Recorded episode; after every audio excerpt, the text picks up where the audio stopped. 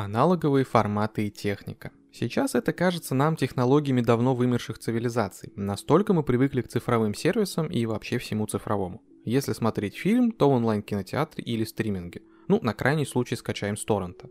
А когда вы в последний раз смотрели что-то записанное на VHS-кассету? На самом деле, хоть формат VHS, как и почти все другие аналоговые форматы, по сути вымер и остался лишь частью истории, даже сейчас есть немало людей, которые любят старые добрые кассеты. Да, такое встречается все реже, но все-таки что-то толкает людей на поиски старого видака, кассет и кабелей с устаревшими разъемами для подключения всего этого добра. А потом такой любитель олдскула и эстетики ВХС сидит вечером перед пузатым ламповым телевизором и смотрит каких-нибудь пиратов Карибского моря или Гарри Поттера со своей старой кассеты, которую ему подарили еще в далеком детстве. Что движет этими людьми? Почему, несмотря на огромное количество современных сервисов на любой вкус и цвет, все равно возникает стремление запустить кассету и в очередной раз пересмотреть старый фильм на видике? Чем ВХС лучше современной чистой цифровой картинки и почему этот формат так запал в душу огромного количества людей? Давайте поговорим обо всем по порядку и попробуем разобраться. Вообще, если быть честным, то всякие аналоговые приколюхи совсем не умерли. Есть категория людей, которые загоняются по виниловым пластинкам. Есть фотографы, которые принципиально используют только старые цифровые фотики, а то и вообще олдскул с пленкой. Есть те, кто кайфует от первых кнопочных телефонов, а уж про тех, кто любит поиграть в олдовые приставки, даже лишний раз напоминать не надо, таких очень много. Даже аудиокассеты пользуются популярностью в определенных кругах, причем их прямо выпускают. То есть, чтобы найти аудиокассету, не надо искать того, кто раздает свое старье или шарится по всяким помойкам. Да, выпускают свои альбомы на кассетах далеко не все группы и исполнители, но все же выпускают. А вот фильмы на ВХС в виде какого-то ностальгического издания никто не выпускает официально. И на фоне этого кажется очень странным то, что ВХС как будто отстает в плане популярности от таких ностальгических движух. Ну серьезно, найти виниловую пластинку сейчас вообще не проблема. Их полно продается что с рук, что в официальных магазинах специально для ценителей. А вот собрать коллекцию фильмов на кассетах и найти рабочий видик вообще нелегко. Как-то даже обидно за старые добрые кассеты. Не знаю, как было у вас, но лично у нас, авторов подкаста, осталось очень много приятных воспоминаний из детства, связанных с кассетами. Ну, знаете, вот этот момент, когда приходишь в магазин или даже, может, в видеопрокат и выбираешь себе кассету на вечер. Потом несешь ее домой, засовываешь в видик, жмешь кнопку play и на экране появляется картинка, которую ни с чем не спутаешь. VHS-кассеты выдавали своеобразное изображение со своими эффектами. И вот тут реально возникает вопрос, а почему покупать винил в наши дни это «О, меломан, хороший вкус, любитель винтажа», а искать видак, кассеты и старый телек, чтобы посмотреть кино как в детстве, это «Да ну тебе делать нечего, дичь какая-то». Короче, нам сложно понять, почему народ обходит стороной такой шикарный формат, как ВХС. Это же буквально телепорт в прошлое, заряд ностальгии и просто крутой уникальный формат со своей историей, эстетикой и, может, даже философией. Ладно, мы можем долго расхваливать старые добрые кассеты, но давайте сначала сделаем небольшой экскурс в историю, а потом уже попробуем разобраться, чем же крут ВХС и почему он во многом выигрывает у современных сервисов для просмотра кино и сериалов. Формат VHS был выпущен на рынок в 1976 году в Японии. Его создателем считается инженер Сидзуо Такана, руководивший группой разработчиков компании JVC с 1972 года. Кстати, VHS правильно произносится как VHS. Те, кто знает английский, скорее всего и так в курсе, но уверен, большинство говорит именно VHS. Эти три буквы – аббревиатура от Video Home System. Не будем углубляться в технические подробности разработки этого формата. К простым универсальным кассетам шли еще с 40-х годов, поэтому там много проб и ошибок. Компания JVC, придумавшая VHS, не была первой и даже лучшей в плане разработок видеокассет. До нее компания Sony предложила свой собственный формат U-Matic, на основе которого потом сделали видеокассеты Betamax. А первыми помещать пленку в пластмассовый корпус стали Philips и Grandic, придумав VCR – квадратные кассеты. Основная конкуренция шла между JVC и Sony. У Betamax было серьезное преимущество в качестве записи. Изображение и звук в этом формате передавались лучше. К тому же при копировании кассеты качество почти не терялось. Все профессионалы, работавшие с видеозаписями, выбирали именно кассеты от Sony. Зато VHS выиграли по главным для простых людей пунктам. Цена, надежность самой кассеты и длительность записи. На VHS-кассету спокойно влезал любой фильм, а вот на первой кассете Betamax помещалось не больше часа видео. К тому же разработки компании JVC были открытыми и упрощали совместимость кассет, записанных на разных видеомагнитофонах. А вот Sony пытались сохранить формат закрытым. В 1976 году выпустили видеомагнитофон JVC HR3300, который сделал формат VHS самым популярным у простых обывателей. Да, поначалу видик стоил очень дорого, но возможности, которые он давал, были настолько крутыми, что люди все равно покупали и проигрыватель, и кассеты. Поначалу кассеты использовали для записи фильмов и передач, которые шли по телевизору. Вместо того, чтобы мониторить телепрограмму и пытаться успеть к началу нужного фильма, владелец видеомагнитофона записывал киноху на кассету и с кайфом смотрел тогда, когда ему удобно. Постепенно киностудии тоже стали выкупать прикол ВХС-кассет. Первый фильм, который выпустили на ВХС, южнокорейская драма «Молодой учитель» 1972 года. А в США первопроходцем стала компания «20 век Fox», в 1977 году они подписали с фирмой Magnetic Video договор на распространение 50 фильмов на видеокассетах. Первыми на ВХС в США вышли звуки музыки, Паттон и военно-полевой госпиталь. Их продавали по 50-70 долларов за копию. Эксперимент оказался успешным, и через пару лет 20 век Fox купили фирму, сделав ее частью своей студии. Забавно, насколько циклична история. ВХС-кассеты оказали примерно такое же влияние на кинорынок, как сейчас стриминги. В какой-то момент, когда популярность кассеты домашних видеомагнитофонов в США стала высокой, появились фильмы, выпускавшиеся сразу на кассетах. Если раньше кинокомпании зарабатывали на прокате фильмов в кинотеатрах, то внезапно стало выгодно просто клепать фильмы эксклюзивно для ВХС и зарабатывать на этом. Это даже привело к небольшому кризису киноиндустрии. Ситуация изменилась только в 1987 году, после выхода фильма «Топ Ган» на кассетах.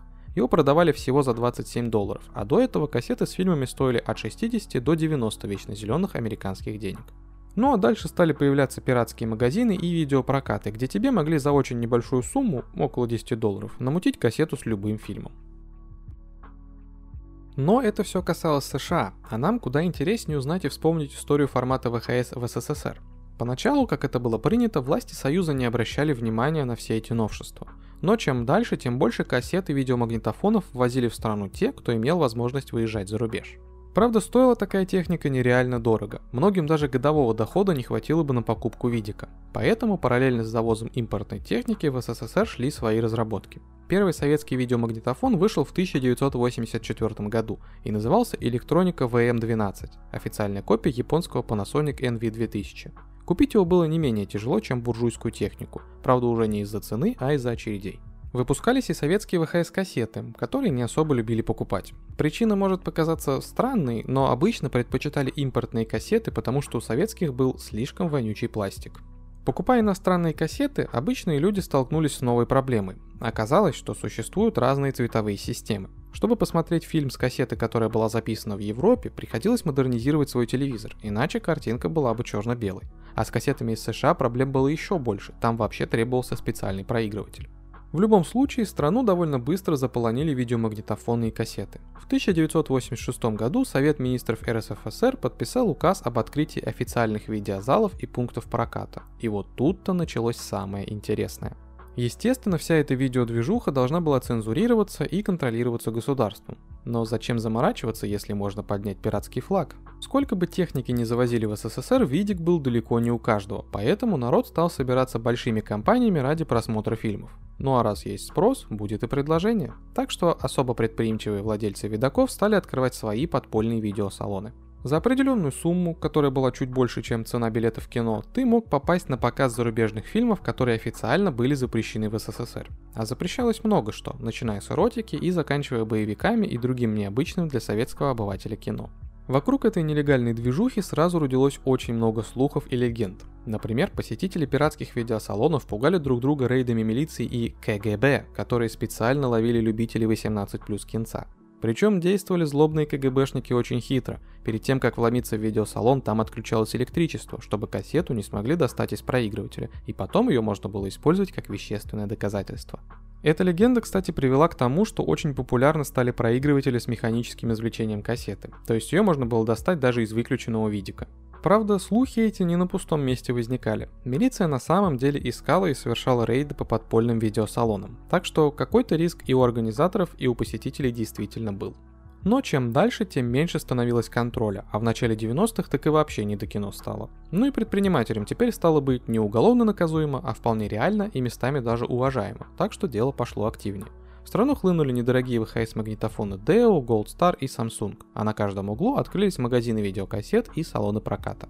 Видеосалоны стали потихоньку исчезать, потому что появлялось все больше видиков дома у людей. На первый план стали выходить именно видеопрокаты, где можно было взять себе киноху на вечер. Так как рынок был почти полностью пиратским, большинство фильмов продавались на простых кассетах без фирменной обложки. Названия писали на наклейке от руки или печатали на машинке. Обычно на кассету помещалось два фильма. При этом на титры или даже концовку второго фильма часто не хватало хронометража, так что их просто обрезали. Отдельно тут стоит сказать про озвучку. Раз кассеты были пиратскими, очевидно ни о каком профессиональном переводе и дубляже нельзя было даже мечтать. И тут на сцену вышли легендарные голоса, многие из которых известны до сих пор. Некоторые знаменитые моменты из той одноголосой, по сути любительской озвучки вообще стали мемными. В этот выпуск полноценный рассказ о самых известных переводчиках фильмов, которые прославились в 90-х, не влезет. Но мы расскажем историю Володарского, Пучкова, Гаврилина и других легенд в отдельном выпуске в нашем бусте. Если есть желание поддержать нас копеечкой, переходите по ссылке в описании, оформляйте подписку и получайте от нас дополнительные выпуски. Но будет не совсем честно говорить, что популярностью пользовались только пиратские кассеты, сделанные на коленке. Были и лицензионные кассеты от таких студий, как Видеосервис и Екатеринбург Art Home Video. Правда, такие лицензионные кассеты чаще всего производились теми же пиратами. Просто на них тратили чуть больше времени и денег. Например, делали цветные обложки, а хронометраж обрезали точно под фильм. 80-е и 90-е годы можно смело назвать расцветом культуры ВХС в СССР, а потом и на постсоветском пространстве. Кассеты были действительно популярны, сначала в формате видеосалонов, а потом и видеопрокатов. Но всему приходит конец. К началу 2000-х на смену ВХС-кассетам пришли CD и DVD-диски. Формат был более технологичный, но очень похожий на старые добрые кассеты по сути. Наверное, поэтому диски довольно быстро вытеснили кассеты, и эпоха ВХС закончилась.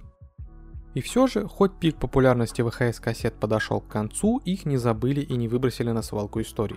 Только в 2008 году последний крупный поставщик Distribution Video Audio прекратил производство видеокассет, а в 2016 году последний производитель ВХС видеомагнитофонов, компания Funai, закрыла производство.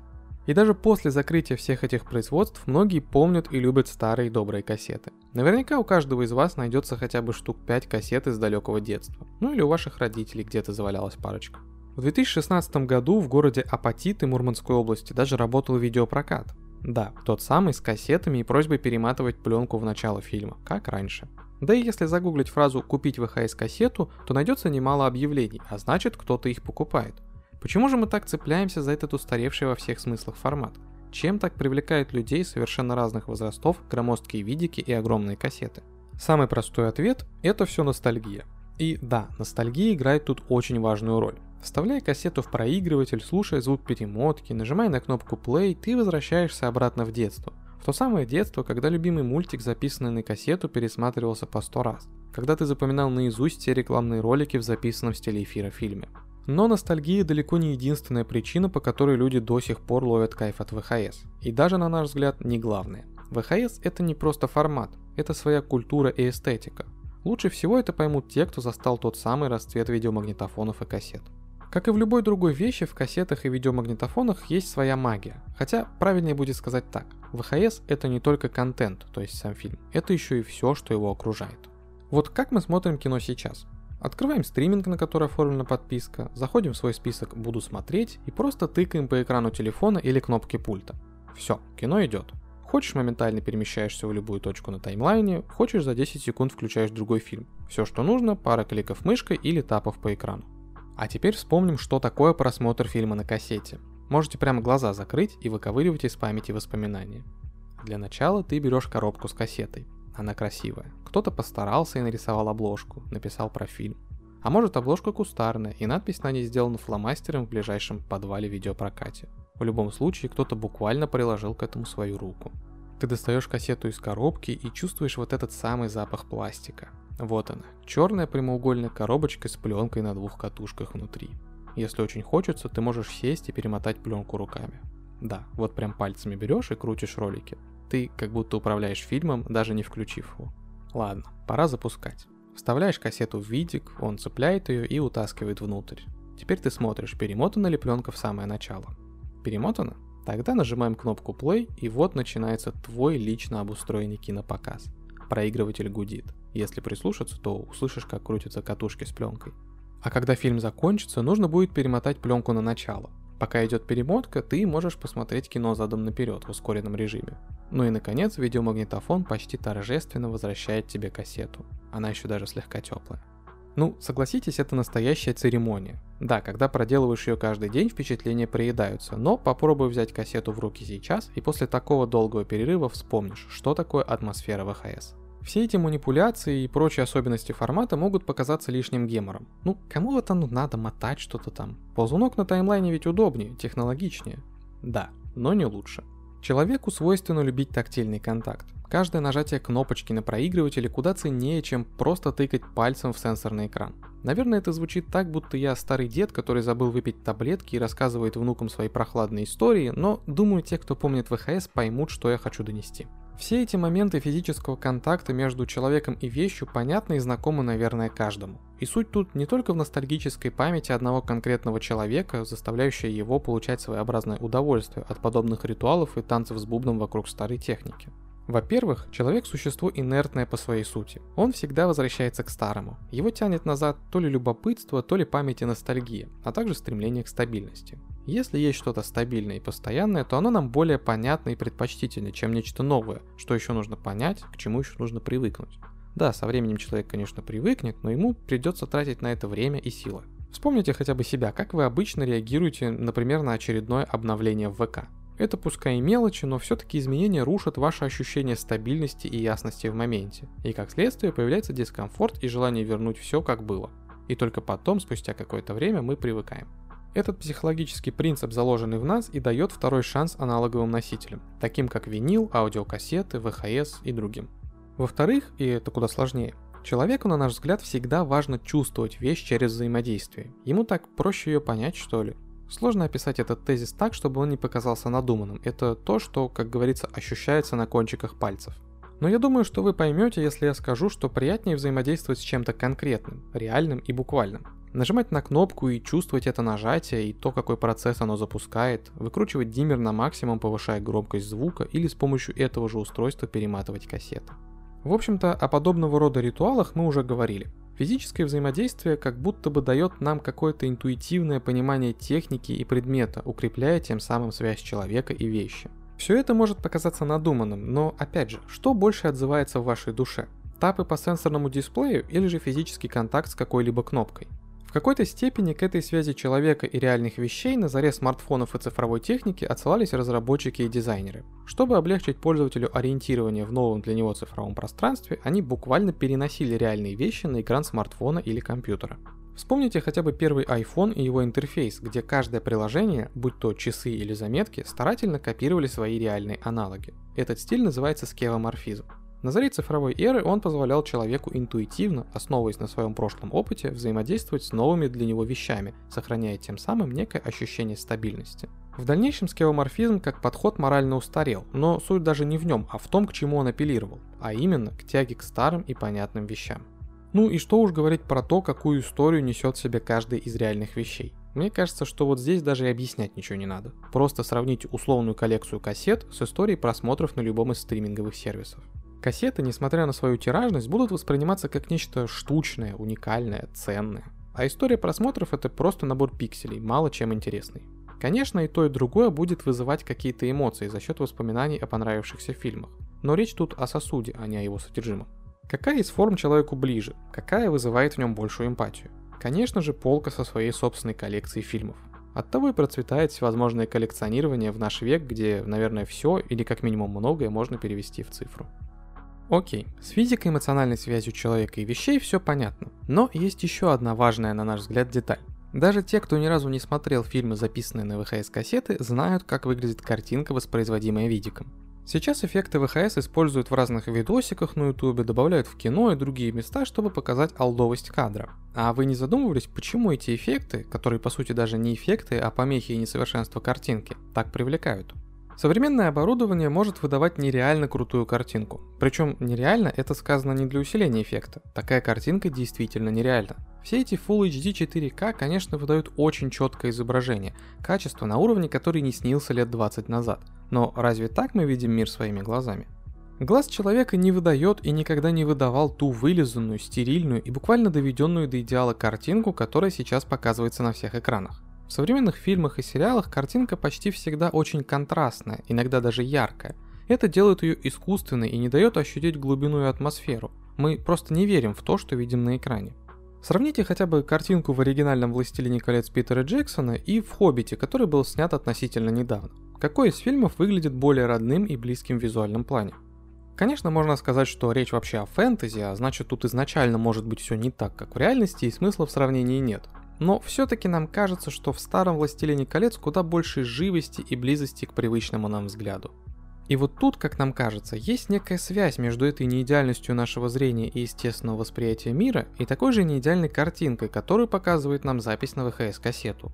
Эта немного зернистая, с помехами и не самыми насыщенными цветами картинка в итоге куда роднее и приятнее для нашего глаза, чем самое идеальное цифровое изображение современных камер. Просто прикол здесь в том, что чрезмерно контрастная, вылизанная и глянцевая картинка в какой-то степени чужда человеческому взгляду.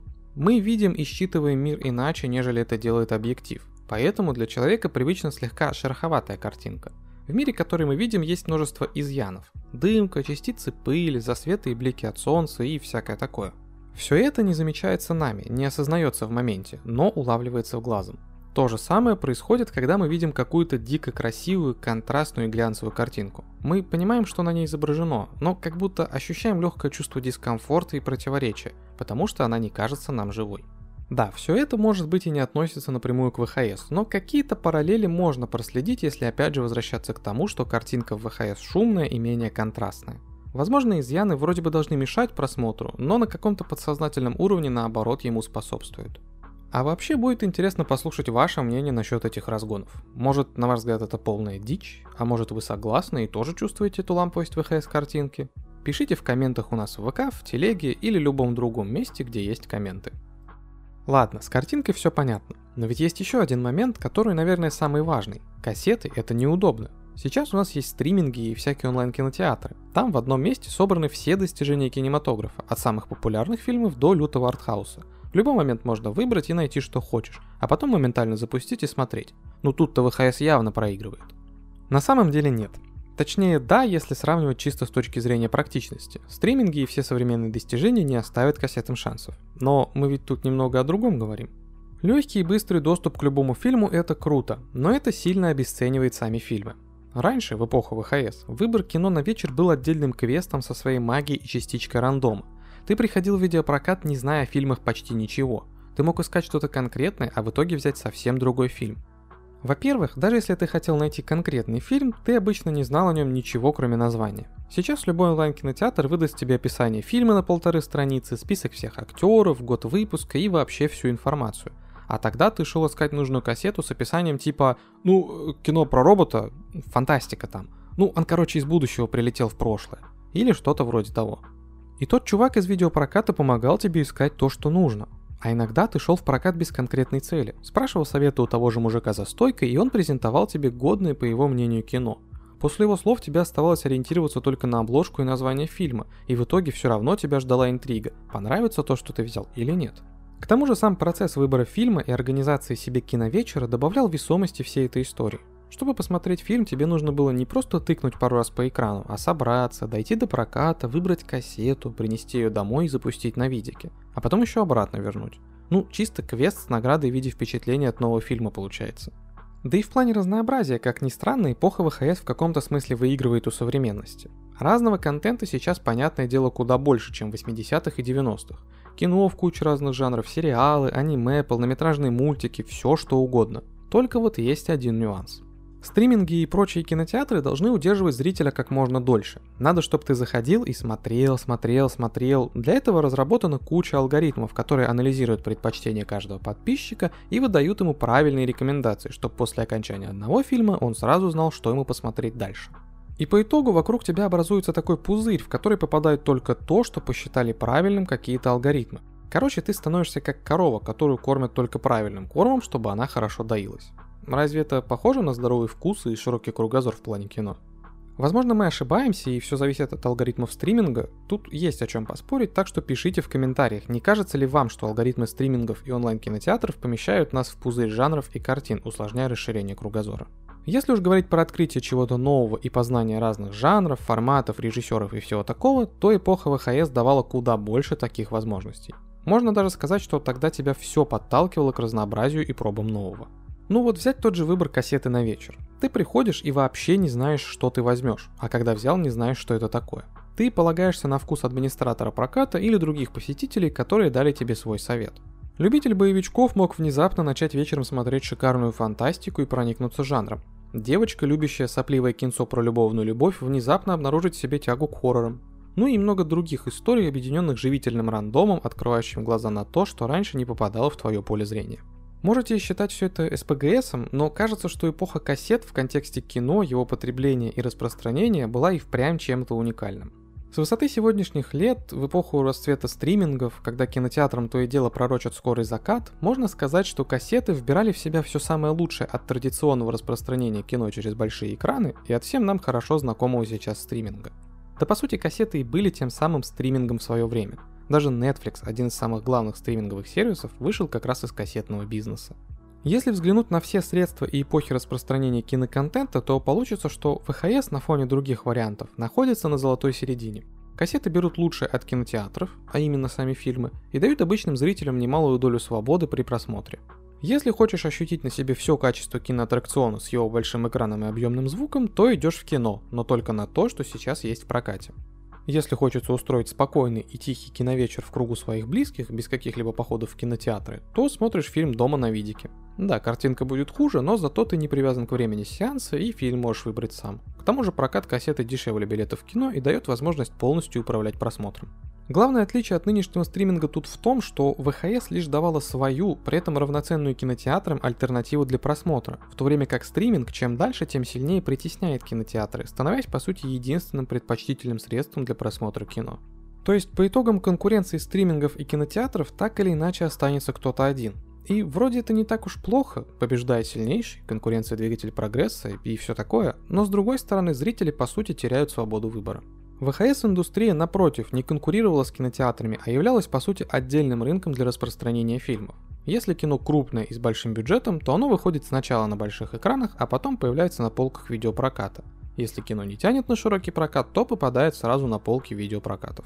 К тому же кассеты имеют, как нам кажется, и другие преимущества по сравнению с нынешней системой потребления кино. В первую очередь они давали тебе общность с другими людьми. Что такое кнопка «Поделиться» по сравнению с передачей кассеты лично в руки другу?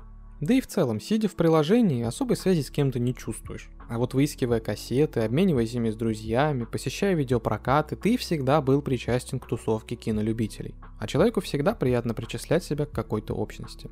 И тем более ВХС-кассеты давали чувство причастности, когда народ ходил в видеосалоны или собирался на совместный просмотр нового фильма вечерком. Собраться, конечно, можно и сейчас, но это как будто все же не то, что раньше. Не подумайте, что мы как-то хейтим стриминг, это безусловно благо нашего времени, мы и сами этими сервисами пользуемся. Просто хочется сказать, что ВХС давала зрителю и некую общность, которой обладали кинотеатры, и свободу выбора в просмотре кино. Лучше всего судить об эпохе, если период популярности ВХС, конечно, можно назвать эпохой, через призму того следа, который она оставила. И как нам кажется, ВХС оставила пусть и малый, но достаточный, чтобы его заметить след. Наверное, это одна из трех эпох в массовом кино.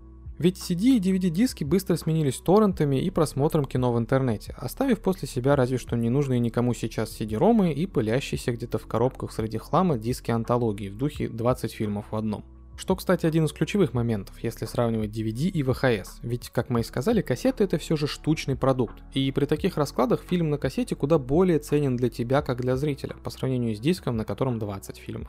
Ну да ладно, в любом случае DVD быстро угасли, а пиратский контент, который пришел им на смену, в итоге перевел кино в интернет-пространство, которое затем захватили стриминги. Хоть пиратский контент все еще пользуется популярностью, стриминги упорно и довольно успешно отвоевывают зрителей у торрентов и других пиратских сайтов. И вот, глядя на всю эту ретроспективу, понимаешь, что ВХС-кассеты были чем-то большим, чем просто формой потребления кино. Являясь чем-то переходным, этот формат был при этом уникальным – войдя в историю пиратскими переводами и озвучкой, режиссерами-самоучками, своей эстетикой и ностальгией каждого из нас. Если вы осилили это до конца, скорее всего вас накрыло волной ностальгии. Ну а если вы никогда раньше не смотрели кино на ВХС-кассете, но все равно вас зацепил этот рассказ, то возможно вам стоит попробовать раздобыть такие артефакты древности, как видеомагнитофон и кассеты, и прикоснуться к истории. Хоть эпоха ВХС со всеми ее атрибутами никогда не вернется, хотелось бы верить, что про магию кассет не забудут. Пусть она будет хотя бы в формате ностальгических вечеров и коллекционирования, как это бывает с винилом. А вы застали расцвет видеопрокатов или может даже видеосалонов? Если да, делитесь своим мнением о том, чем та эпоха была лучше нынешней. Спасибо за прослушивание. Не забудьте поделиться этим выпуском с друзьями, если он вам понравился, и поставить лайк. Если вы слушаете нас на Apple подкастах или CastBox, то поставьте нам хорошую оценку и оставьте отзыв. Это очень поможет подкасту в развитии и просто сделает нам приятно. А еще вы можете поддержать нас копейкой на Boosty и получить от нас дополнительные выпуски и другие крутые материалы. Ссылка будет в описании под выпуском. Также у нас есть канал на YouTube, где выпуски выходят в видеоформате.